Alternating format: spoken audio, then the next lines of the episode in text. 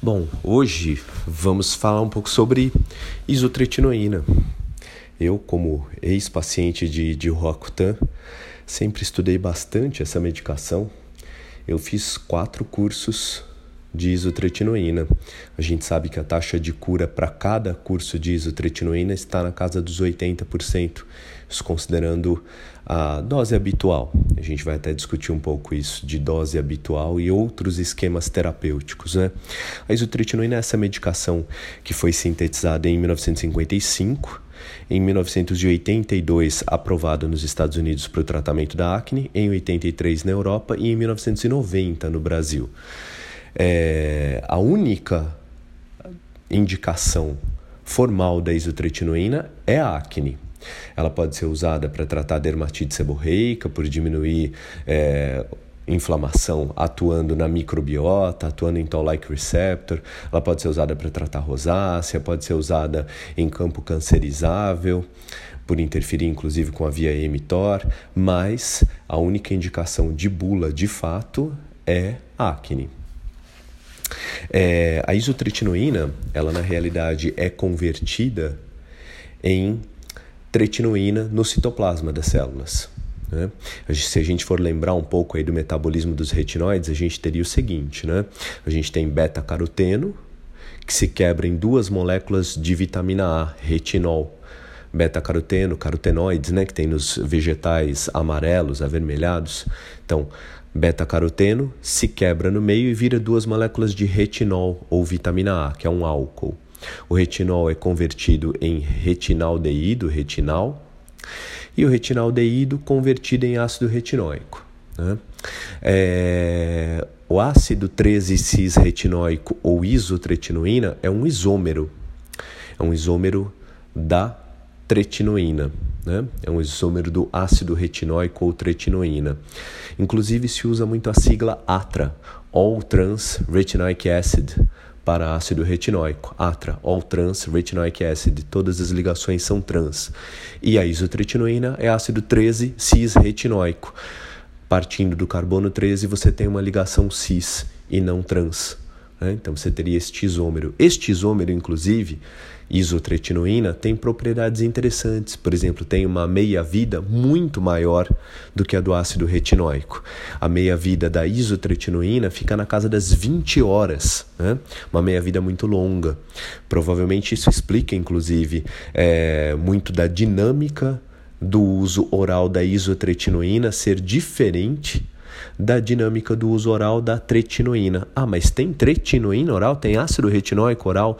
Tem vesanoide, um produto da Roche, inclusive, que serve para tratar LMA-M3, porque a quebra, a quebra cromossômica nessa forma de leucemia se dá ali no gene é, do receptor de ácido retinóico. E aí chegamos numa parte muito interessante. O ácido retinóico atua em receptores. RAR, receptor de ácido retinóico, e RXR, receptor X retinoide. Ácido retinóico então atua em combinações de receptores. Na verdade, os retinoides atuam em combinações de receptores. Por exemplo, o adapaleno atua no receptor gama, que tem propriedades anti-inflamatórias, RAR gama propriedades anti-inflamatórias, por isso seria o mais anti-inflamatório dos retinoides desde o início da sua introdução por via tópica, né, da paleno. Mas vamos voltar lá. Isotretinoína, né? ácido retinóico é, na sua forma isomérica, isotretinoína, ácido 13-cis-retinóico. É, atua de várias formas na acne, atua diminuindo a hiperkeratose infundibular, atua diminuindo a sebogênese. Olha que coisa curiosa, reduzem até 90% o tamanho da glândula sebácea ao fim do tratamento, induz apoptose dos sebócitos. Para induzir a apoptose dos sebócitos, atua em fatores de transcrição, Forkhead, Box 03 e 01. Né? Atua em FOX, é, 0301, fatores que são de transcrição. Atua também na proteína P53, induzindo a apoptose dos sebócitos. Então, os sebócitos morrem, mas uma parte da oleosidade volta.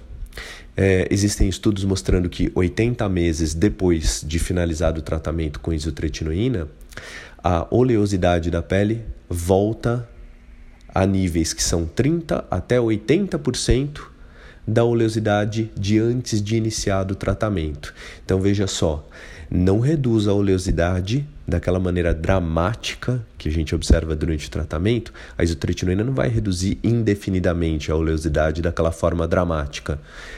30 até 80% da oleosidade o paciente recupera.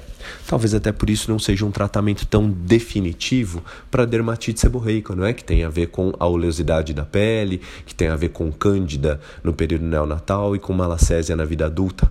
Né? Então a dermatite seborreica não tem uma cura definitiva com isotretinoína. Melhora muito, mas não tem uma cura definitiva. Isotretinoína então atua na queratinização infundibular, atua nos sebócitos, diminuindo o tamanho das glândulas sebáceas diminui a inflamação, atua em Toll-like receptor do tipo 2 e do tipo 4. Toll é, de estranho em alemão, né? Toll, Toll-like receptor. É a mesma família de receptores, por exemplo, em que atua o imiquimod para estimular a nossa imunidade contra HPV, só que aí atua no Toll-like receptor do tipo 7. É... Isotretinoína altera aquele ambiente, aquele microambiente em que vive o Propionibacterium acnes ou Cutibacterium acnes, né, o nome atual, e também diminui então a população de bactérias na pele. Portanto, a isotretinoína atua nos quatro mecanismos envolvidos no desenvolvimento da acne. Né? É a única medicação com essas propriedades. É, Falei que eu tomei Roacutan quatro vezes, né? Mas que raios, o que, que aconteceu? Pois é, eu estou naquele 1% de pacientes que têm recidivas. Agora, você, por exemplo, pode ter o seu paciente que tomou Roacutan há 10 anos e agora está com um pouquinho de acne. Será que ele vai recidivar? Não. 75% das recidivas ocorrem no primeiro ano depois de finalizado o tratamento e 25% das recidivas no segundo ano. Então, virtualmente 100% das recidivas nos dois anos depois de finalizado o tratamento com isotretinoína. Agora, esses pacientes que recidivam, eles voltam até aquele quadro intenso, grave, de antes de iniciar o tratamento? Provavelmente não. Provavelmente terão quadros que se controlam mais facilmente com medicações tópicas ou com antibióticos sistêmicos. Então, nem sempre a recidiva será uma indicação certa de novo curso de isotretinoína. Nem sempre.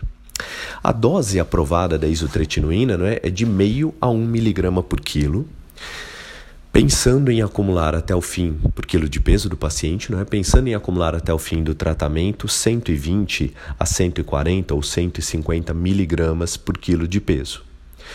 Isso dá mais ou menos uma caixa para cada 5 quilos de peso do paciente. Então eu peso 80 quilos, eu teria que tomar 16 caixas. Habitualmente a gente prescreve então a dose diária de meio a 1 miligrama por quilo dia. Esse é o padrão, essa, essa é a dose habitual, isto é o que aprendemos, isto é o que está na maior parte dos livros texto. Mas existem vários estudos atualmente falando de doses menores, com menos efeitos colaterais. Né? Diminuir os efeitos colaterais mucocutâneos, diminuir os efeitos colaterais dos lípides e das alterações hepáticas pode ser um interesse para nós. O paciente ele pode ter os triglicérides acima de 400, o colesterol acima de 300, e aí você vai ficar pensando em parar o tratamento, né? Então, você pode, antes de parar o tratamento, antes de atingir esses níveis dramáticos de colesterol e de triglicérides, você pode fazer uma intervenção reduzindo a dose. E saiba que os efeitos colaterais costumam ser dose dependentes. Se o colesterol do seu paciente está subindo muito com uma dose X, se você reduzir essa dose para metade de X, provavelmente os efeitos colaterais também vão se reduzir. Então, os efeitos colaterais são dose dependentes. Não só os laboratoriais, mas os efeitos colaterais também mucocutâneos. O ressecamento do lábio, da mucosa nasal, do olho, também é proporcional à dose que é dada de medicação ao paciente. Aliás, tem um estudo muito interessante que mostra que se você fracionar a dose diária da isotretinoína, então, por exemplo, eu peso 80 quilos, eu tomaria 40 miligramas por dia, duas cápsulas de 20. Se eu tomar uma cápsula de 20 de manhã e outra à noite, vai ressecar menos meu lábio, eu vou ter menos intensidade, menor intensidade de efeitos mucocutâneos. Claro que a literatura também destaca que isso torna pouco prático o tratamento, por isso a maior parte de nós prefere prescrever em uma única tomada a dose diária do paciente. Mas sim, é possível fracionar a dose e com isso obter menos efeitos colaterais. Assim como também permite um melhor perfil de efeitos colaterais, uma maior aceitabilidade, você dá dose menor diária, 0,1 a 0,5 por dia, por quilo de peso por dia.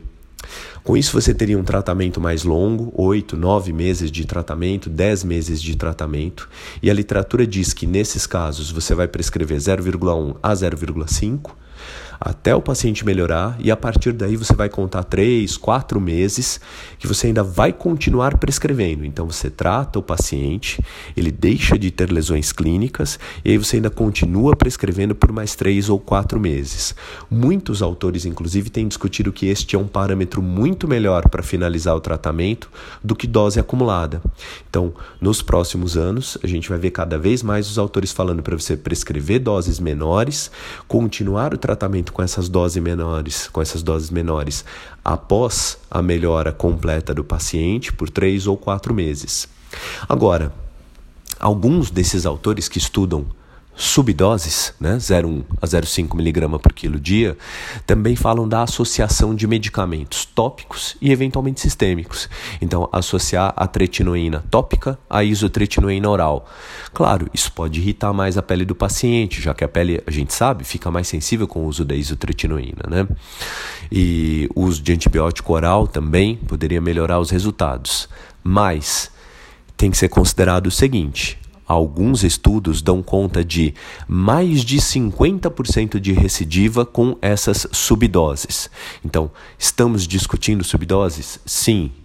Isso, inclusive, está no consenso brasileiro para o uso da isotretinoína, que o pessoal de lá da, da Unifesp fez. Meu amigo Marco Alexandre participou, inclusive, professora Edileia Bagatin, né, eles falam bastante disso, das subdoses, mas a gente tem que pensar nas recidivas. Né? Muito bom. É... Se você tiver recidiva, quanto tempo você deve esperar entre um tratamento e outro, né? Então, eu terminei meu tratamento agora. Não tô bem, ou eu tô voltando até a acne. Mal acabei o tratamento, já tô voltando até a acne. Quanto tempo eu devo esperar entre um tratamento e, oito, e, e outro? E oito, né? Já serviu até para guardar. Oito semanas. Oito semanas entre um tratamento e outro é o intervalo aceito pela literatura, né? Então, terminou um tratamento, você deve esperar oito semanas para iniciar um outro tratamento. É, sobre a gestação, eu tenho visto alguns é, termos de consentimento fornecidos até pela própria indústria farmacêutica para nós, às vezes, né? Falando de dois meses depois de finalizado o tratamento, é que a paciente poderia engravidar. Nada disso. É um mês. E na realidade, quando a gente faz a dosagem sérica dos metabólitos 4-oxo, da própria isotretinoína, a gente vê que em 15 dias o paciente tem clearance total. Então, um mês é mais do que suficiente para que a paciente possa engravidar. Caso ela engravide, na vigência do uso da isotretinoína, sempre bom lembrar que mais ou menos 20% daquelas gravidezes resultarão em aborto, mais ou menos 20% mal formados, é, face, grandes vasos, timo, coração. 60% das crianças nascerão aparentemente normais, mas há também relatos de, de é, retardo do desenvolvimento neuropsicomotor. Então, a gravidez, né, o uso de isotretinoína não é seguro em nenhuma fase da gravidez. Nenhuma fase da gravidez é conciliável com a isotretinoína, não só em embriopatia, mas também retardo do desenvolvimento neuropsicomotor. Bom, para lembrar ainda, né? Se alguém perguntar numa prova para vocês, você só pode pedir um exame pensando na alteração laboratorial mais frequente do uso da isotretinoína. Triglicérides, 30 a 40% dos pacientes têm alteração de triglicérides. Né? A gente estava falando de limiares para parar o uso da medicação, colesterol acima de 300, triglicérides acima de 400, TGO, TGP, duas vezes o limite superior da normalidade. Leuco abaixo de 1500 também. São limiares a partir dos quais a gente deveria parar o tratamento. Sobre depressão sobre doença inflamatória intestinal. Acho que a gente já pode esquecer, a gente já pode ficar bem tranquilo. Estudos recentes mostram que a melhora da autoimagem enquanto você usa isotretinoína faz a isotretinoína não ser mais considerada um fator de risco para depressão. Inclusive, o humor do paciente melhora porque melhora a autoimagem. E doenças inflamatórias intestinais, história pessoal ou familiar, também não é contraindicação. Uma dica, e que está inclusive no consenso brasileiro de isotretinoína, é que, se o paciente tem histórico de depressão, alteração do humor, vale a pena um acompanhamento mais próximo da parte do psiquiatra. Acho que você se garante juridicamente mas parece não haver é, alteração nas células do hipocampo, né? a apoptose das células do hipocampo, como foram aquelas considerações teóricas que resultaram em inúmeros processos contra a indústria farmacêutica nos Estados Unidos na década passada e na década retrasada. Então parece não haver contraindicação mesmo, parece ser seguro nos, nas revisões da literatura. A gente tem um respaldo para a prescrição dessa droga fantástica que me permitiu deixar de ser um choquito branco lá quando eu tinha meus 19, 20 anos de idade. Como diria o professor Jaiminho, gostaria que houvesse, para cada um dos 3 mil diagnósticos da dermatologia, uma droga do nível da isotretinoína, né? Espero que vocês tenham aproveitado mais esse podcast. Semana que vem a gente tem mais um.